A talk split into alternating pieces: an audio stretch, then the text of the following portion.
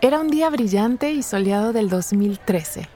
Cientos de personas corrían por el centro de la ciudad de Boston.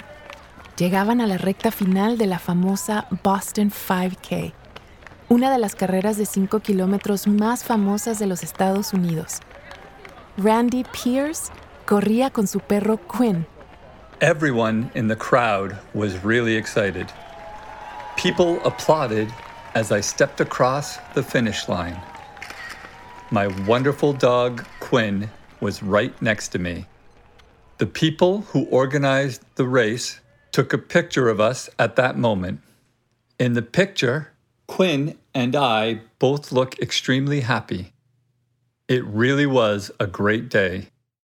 La foto de Randy y Quinn llegando a la meta se volvió viral, porque ese día los dos hicieron historia. Randy es invidente o blind, y por eso necesitaba a Quinn, su perro guía, o guide dog. We were the first blind person and guide dog to finish the Boston 5K. No one did it before us. My dog loved running more than anything, so I loved it too. Quinn even inspired me to run one of the biggest races of all, the Boston Marathon.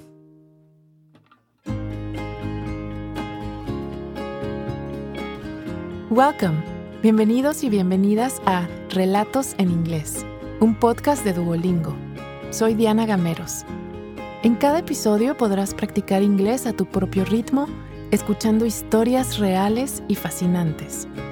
Todos nuestros protagonistas hablan en un inglés sencillo y fácil de entender para quienes están aprendiendo el idioma. En cada capítulo yo te acompañaré para asegurarme de que entiendas todo. Hoy vamos a escuchar a dos personas de los Estados Unidos que aman a sus mascotas, tanto que las tratan como si fueran parte de su familia.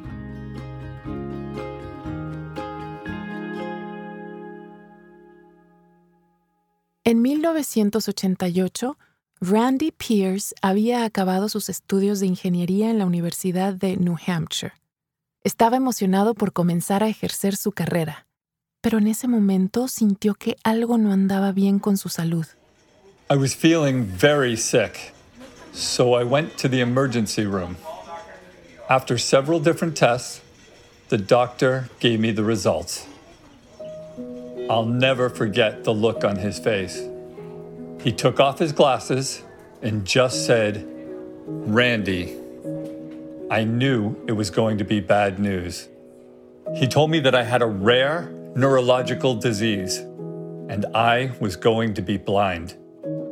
I was already losing my vision, and I was only 22.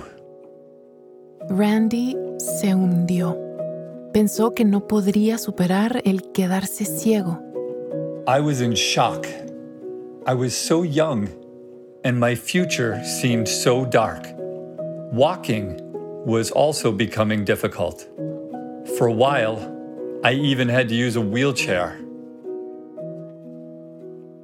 En los Estados Unidos hay organizaciones que encuentran perros guía ya entrenados para personas invidentes. Randy contactó a una de ellas para pedirles ayuda. I couldn't walk, and that was really hard for me. I thought a guide dog could help me walk and become independent again. So I contacted a local organization that offered guide dogs for blind people. And then I went to New York to get my dog. That's when I first met Quinn. At first, he didn't notice me at all. He was too interested in his toys. Then I knew how to connect with Quinn by playing En ese momento, Randy necesitaba un bastón para caminar porque no tenía fuerzas para hacerlo solo. Él y Quinn comenzaron a caminar juntos, poco a poco.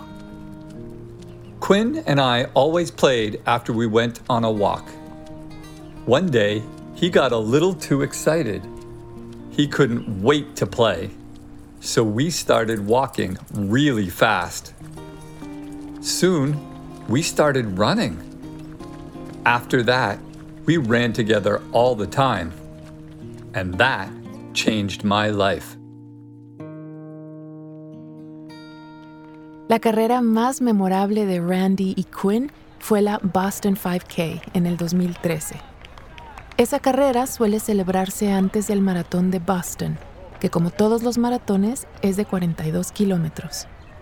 After we did really well during that 5K, I celebrated with some of my running friends.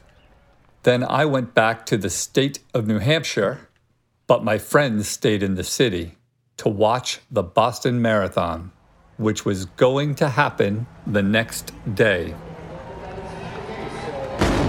Terror at the Boston Marathon. Twin explosions shatter a celebration, turning a day of joy into a deadly nightmare. On the day of the marathon, I watched the news and heard about an explosion at the finish line. El 15 de abril del 2013, dos bombas explotaron cerca de la misma meta a la que el día anterior habían llegado Randy y Quinn. Murieron tres personas y 280 resultaron heridas. At first, I was in shock. But then, after that tragic bombing, I knew that I had to run in the Boston Marathon the next year. I wanted to show that horrible violence couldn't stop people from enjoying that amazing event. Correr el maratón no sería fácil. De las 30.000 personas que corren y acaban la carrera cada año, solo unas 10 son invidentes. Quinn and I started running a lot, but during some of our runs in the fall, I noticed that Quinn seemed tired. So I took him to the veterinarian and I got very bad news. The vet said that Quinn had cancer and he was going to die in a few months. At that moment, I realized that I wouldn't just lose my guide dog, but also my best friend. Randy dejó de prepararse para el maratón porque quería cuidar a Quinn. Pero el perro falleció tres meses después, a la edad de nueve años. Randy lo pasó muy, muy mal. The day we put Quinn to sleep, I held him in my arms and I told him how much I loved him. He died while I was hugging him. I immediately knew that the best way to honor my boy Quinn was to run in the Boston Marathon. El maratón del 2015 sería en abril, por lo que Randy tuvo que prepararse durante el duro invierno de New Hampshire, donde las temperaturas son muy, muy frías. It was hard to get out of bed and run in the extremely cold temperatures. But because I'm blind, I also had to convince my three guides to run in the cold. En ocasiones, los deportistas invidentes como Randy corren con personas guías que les van contando cómo es el camino. It's too difficult for a dog to run in a marathon. A dog will become very tired. So most people run with human guides. I had a group of three people running next to me taking turns. My guides had to tell me where to turn and when to avoid holes in the road. I also had a running stick, which my guides used to help me go in the right direction. En abril, Randy estaba listo. Normalmente, las personas entrenadas que no son invidentes pueden acabar el maratón en cuatro horas y media. Randy quería completarlo en menos tiempo. That was going to be very difficult. I needed to run one mile in nine minutes for all 26.2 miles of the marathon without being able to see. That's 30 minutes faster than the average person who isn't blind. El día del maratón llegó y Randy estaba muy nervioso. The weather was terrible. There were strong winds, and it was also raining. It's really difficult for a blind person to run while it's raining. I knew it was going to be a hard day, but I tied my shoes and put on a shirt that said Miles for Quinn. And then I went to the start line. En esta ocasión, Randy correría acompañado por un solo guía. I got ready to start the race. I was next to 30,000 other runners. I was nervous and my heart was racing. But when I heard the gun, I just thought of Quinn. And I ran and ran. Everything was going well, and I felt strong until we were almost at Heartbreak Hill. Hay una parte del maratón de Boston a la que todos los corredores le tienen miedo. Se llama Heartbreak Hill, que significa colina del desamor. Es una dura cuesta final. Each step was painful. But then I thought of my boy, Quinn. I thought about him sitting in my lap. I remembered hiking with him in New Hampshire and running on the roads by my house. My memories of Quinn helped me get up that hill. And when I got to the top, I shouted, I love you, Quinn boy. Quinn made me feel strong. I was able to cross the finish line in three hours and 50 minutes. Randy no dejó de correr ese día. Desde entonces ha participado en más de 10 maratones e incluso algunos ultramaratones, los de más de 42 kilómetros. Ah, y también tiene un nuevo perro guía, pero no para correr. Autumn is my new dog. She's a Labrador, like Quinn. We got her from the same organization that helps blind people. But Autumn is not a runner like Quinn. If she sees a squirrel or another animal, she may get distracted, and that can be dangerous for both of us. I still think about Quinn every day. I am so happy he inspired me to start running.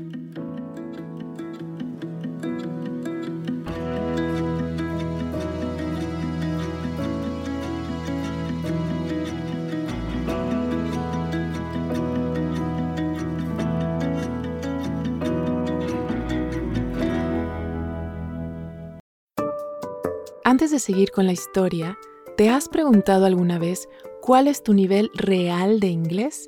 Friend. Home. Bring in. Cheer up. El Duolingo English Test es una forma cómoda, rápida y barata de saberlo. El examen lo puedes hacer online cuando te venga mejor desde tu casa, sin tener que desplazarte a ningún sitio. Y lo mejor, ya lo aceptan miles de universidades de todo el mundo. Si quieres tomarlo y saber cuál es tu puntuación, puedes practicar de forma totalmente gratuita a través del enlace go.duolingo.com barra relatos. Otra vez, go.duolingo.com barra relatos. Ahora volvamos a nuestro episodio de hoy.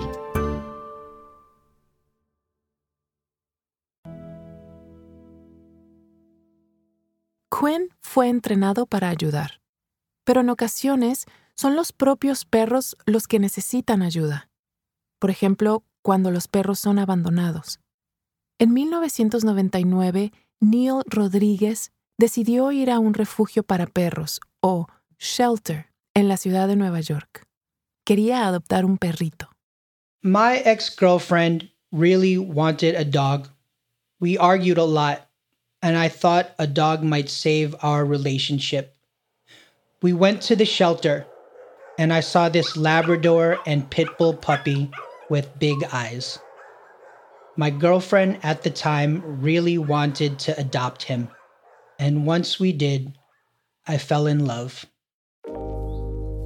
We named the dog Poe, like the famous American writer Edgar Allan Poe. It was ironic because Poe the dog was very happy and energetic. Edgar Allan Poe fue uno de los escritores estadounidenses más importantes del siglo XIX, famoso por sus oscuros relatos sobre la muerte y el horror. Nada que ver con lo alegre y travieso que era el perrito Poe. In the end, my girlfriend and I broke up, but Poe stayed with me.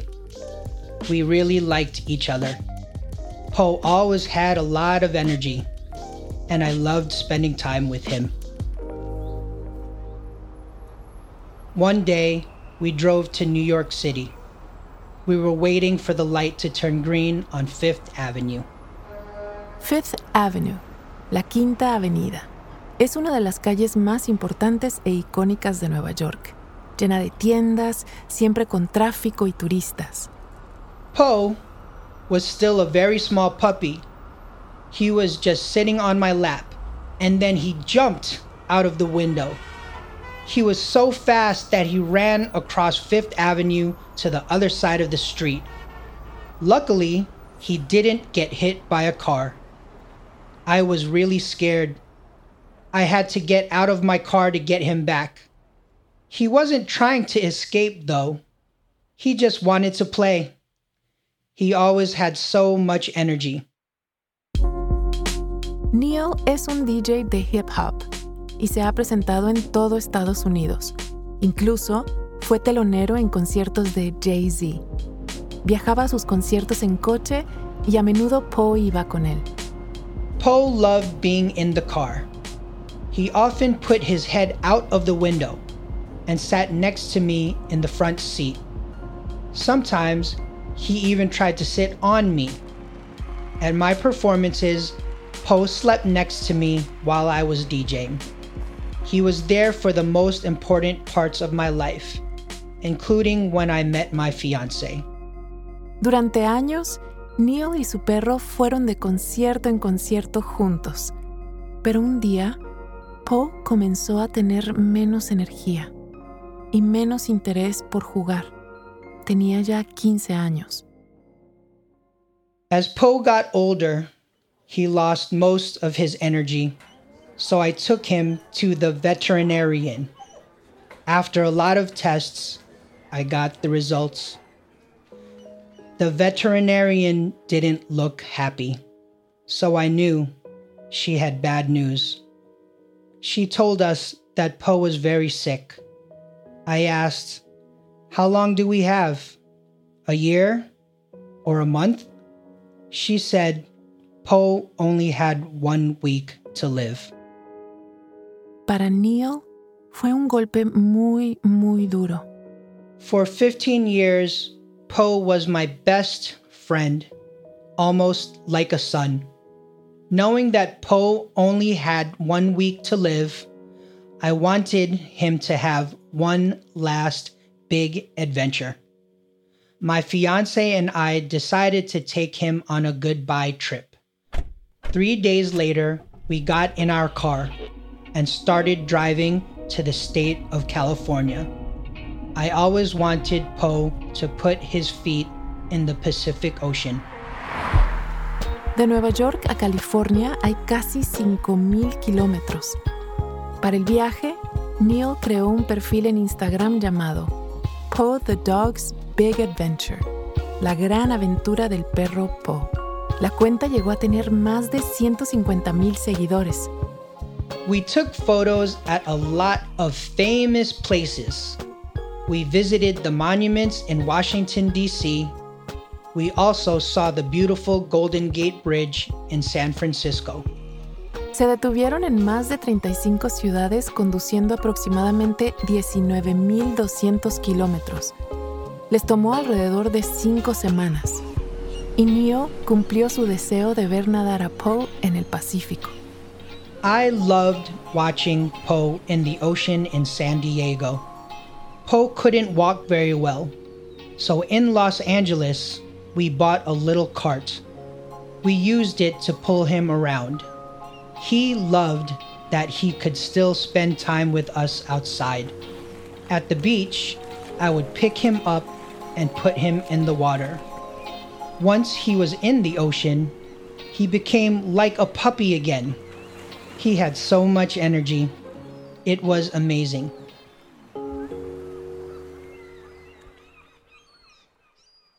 Cuando regresó a Nueva York, Poe, a quien le habían dado solo una semana de vida, todavía rebosaba de energía. Neil se rehusaba a despedirse de Poe, por lo que decidió buscar el mejor tratamiento posible. We wanted to make Poe comfortable during his last days. Through social media, we learned about a lot of treatments. One of Poe's Instagram followers was a wonderful veterinarian named Dr. Busby.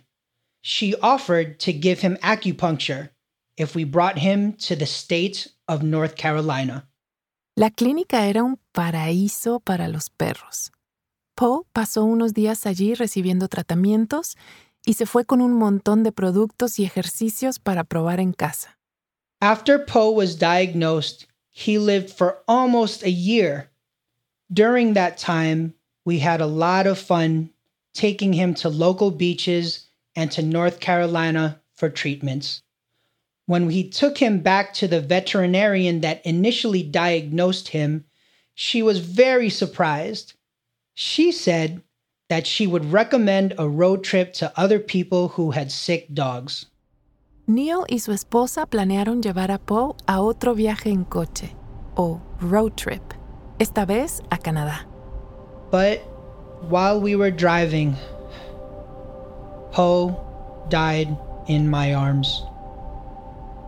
He loved our road trips, so it was the perfect goodbye. Desde que Poe falleció, Neil y su esposa han criado varios perros mayores. También comenzaron su propia fundación llamada Live Like Poe o Vive como Poe, que recauda dinero para que los perros mayores vivan más cómodos en sus últimos días. We expected Poe to only live a week, but he ended up living almost a whole year.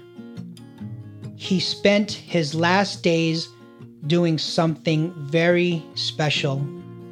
And that is the message of our foundation that older dogs can still have wonderful lives.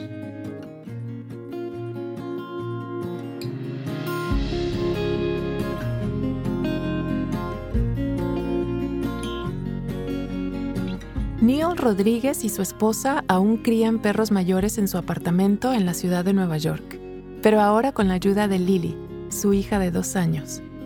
Randy Pierce es el fundador de 2020 Vision Quest, una organización sin fines de lucro para personas con discapacidad visual. Vive en Nashua, New Hampshire, con su esposa Tracy y su perro guía Autumn. Este episodio fue producido por Paige Sutherland una periodista estadounidense que vive en Boston. Gracias por haber escuchado Relatos en Inglés. Nos encantaría saber qué te pareció este episodio. Puedes enviarnos un correo electrónico a podcast.duolingo.com o también puedes enviarnos un mensaje de audio por WhatsApp al más 1-703-953-9369. Con más de 300 millones de usuarios, Duolingo es la plataforma de aprendizaje de idiomas más popular y la aplicación educativa más descargada del mundo.